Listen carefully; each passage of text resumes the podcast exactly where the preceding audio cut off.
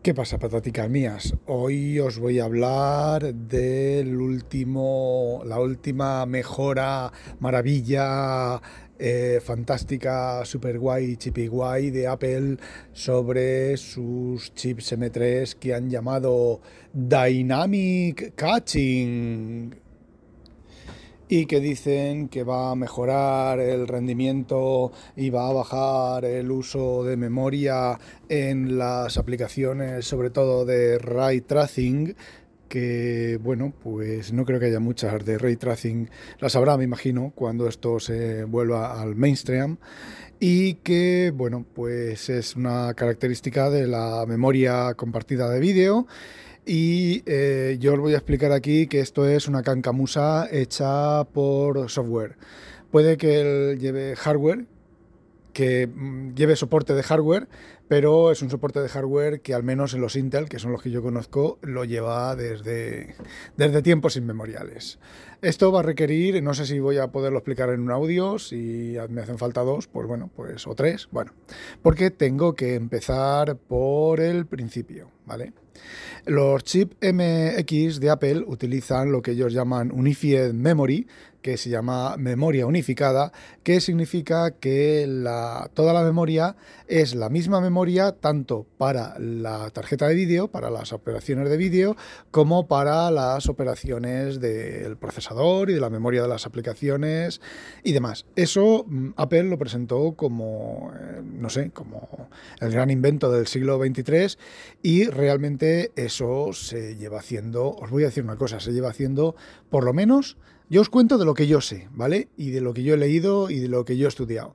Eso se lleva haciendo por lo menos desde la época del 80-88, desde el primer PC XT.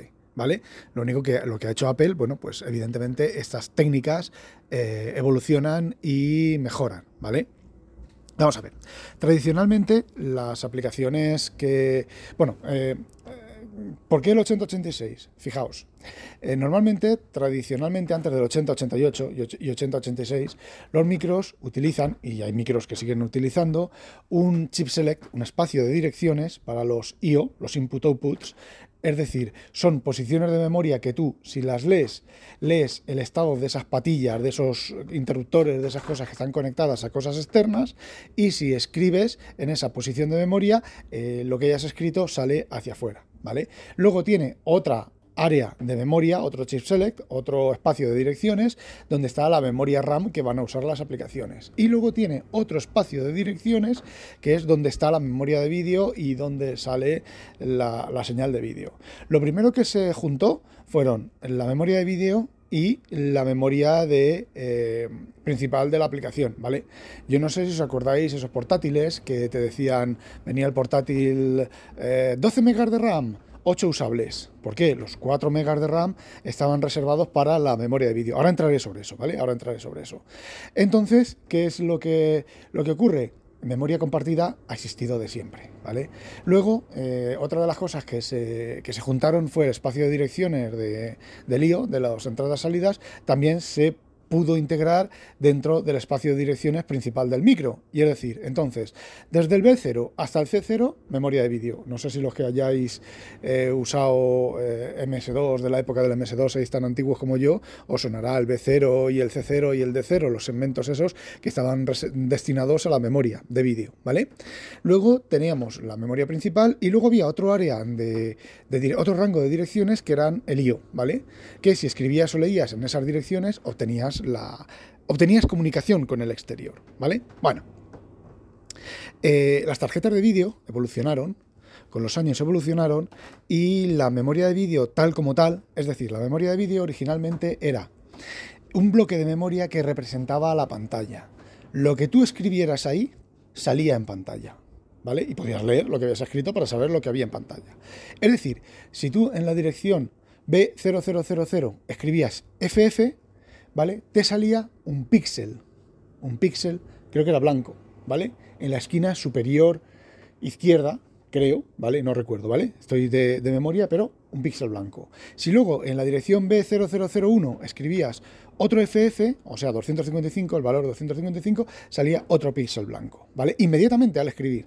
Luego hubo una cosa, eso generaba un problema con las aplicaciones, que las aplicaciones actualizaban la pantalla de vídeo, el, driver de vídeo, el driver de vídeo, el hardware de vídeo, leía ese bloque de memoria y lo, enviaba al monitor y se podían producir esos, esos fliqueos y esos parpadeos extraños que tenían algunos videojuegos. No estoy hablando de apuntar la cámara, una cámara de vídeo y que se vea la raya horizontal. Esto lo que se veía era como, como el dibujo roto, ¿vale? Bueno, pues todo eso se arreglaba con la sincronización vertical la sincronización horizontal. ¿Os acordáis el iPad mini, el, jelly, el efecto jellyfish? Jellyfish. Pues el efecto jellyfish es una consecuencia de eso, de que los, de ahorrar en los chips y de ahorrar en eh, configurar eso para que no se produzca ese efecto de, jellyfish. Lo que ocurre es que simplemente eh, la actualización de la pantalla es tan rápida, tanto para escribir en la memoria de vídeo como para que la pantalla, leyendo la memoria de vídeo y sacándola por pantalla, que en lugar de ser hay un escalón y una raya ahí cortada, se vea el efecto de eh, jellyfish, ¿vale? Y es una limitación, una limitación, no, un ahorro de Apple de lo de bueno pues sí de Apple vale para ahorrarse en chips y ahorrarse en electrónica eh, y demás vale luego luego entraron las tarjetas de vídeo 3D y aquí estas tarjetas de vídeo sí que necesitan memoria independiente. Bueno, necesitan memoria independiente, no necesariamente. Se llegó a la conclusión de que las tarjetas de vídeo, pues usando su propia memoria, su propio dentro del espacio de direcciones de la tarjeta de vídeo de algo que la memoria principal no tiene ni, no tiene ni idea de, que eso existe, ¿vale? Pues memoria más rápida, optimizada para acceso paralelo masivo, lectura masiva, e incluso directamente conectada a los registros de los vectores del MIMD o del SIMD para que fuera más rápido, toda esa memoria un poco, ¿vale? Un poquito especial. Y es en esa memoria donde se calculan los polígonos, todas las cosas y toda la historia. Y cuando se, ha calculado lo que se tiene que calcular, el resultado se copia sobre la memoria de vídeo, que no tiene por qué estar en la memoria de la tarjeta de vídeo y puede estar en, el, espacio de direcciones principal del micro.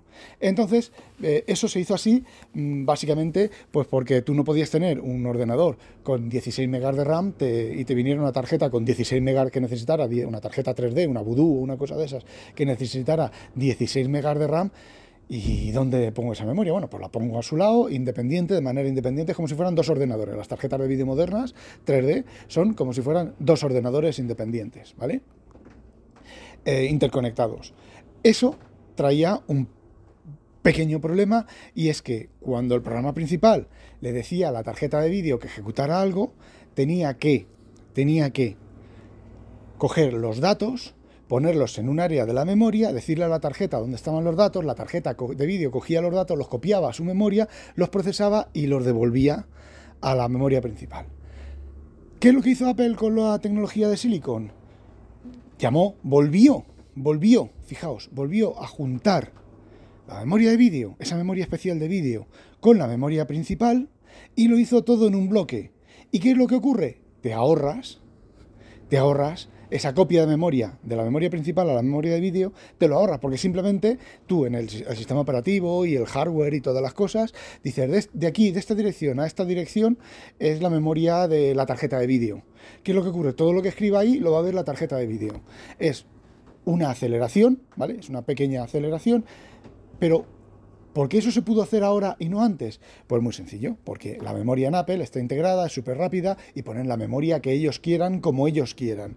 Mucho más rápida. La memoria principal de los eh, Silicon es ya lo suficientemente rápida como para que se pueda usar, pueda ser usada también por la tarjeta de vídeo para realizar sus cálculos. La ventaja, lo que ya os he comentado. Te viene el inconveniente, bueno, la ventaja, lo que os he comentado. Está todo en la misma RAM. El inconveniente, pues que un Mac, un MacBook Pro con 8 GB de RAM, dependiendo del trabajo 3D que vaya a hacer esa tarjeta de vídeo, a lo mejor el sistema operativo no ve 8, ve 4 GB de RAM. Porque los otros 4 están dedicados a la tarjeta de vídeo. Quien dice 4 dice 2, ¿vale? ¿Hasta cuándo eso es una ventaja o un inconveniente? Ah, no lo sé, no hay información pública, igual que tampoco hay información pública sobre el dynamic catching. Y ahora entra el dynamic catching. Y me río yo de esta, esto es otra cancamusa, esto es como lo del dedito, ¿vale? Esto es como lo de hacer del dedito del reloj, que hasta los, el Samsung original creo que lo tenía, ¿vale? Simplemente había que activarlo. Bueno, ahora es cuando entra y os explico yo cómo funciona la memoria en Windows, ¿vale? Bueno, se supone, como os he comentado al principio, que este memory caching lo que ocurre es que eh, Apple optimiza el uso de la memoria y eh, aunque una aplicación pida no sé cuántos, ¿vale? Para hacer sus verter y sus shaders y sus piticos de boina, Apple le dice que sí, pero no le da eso. Conforme va usando la memoria, ¿vale? Se la va, conforme realmente la aplicación la está usando, se la va asignando, la va dando memoria física, ¿vale? Eso es lo que yo he podido entender, medio entender, de la información que hay. Y ahora es cuando entran los PCs, cuando entra Windows y cuando entra la gestión de memoria de Windows.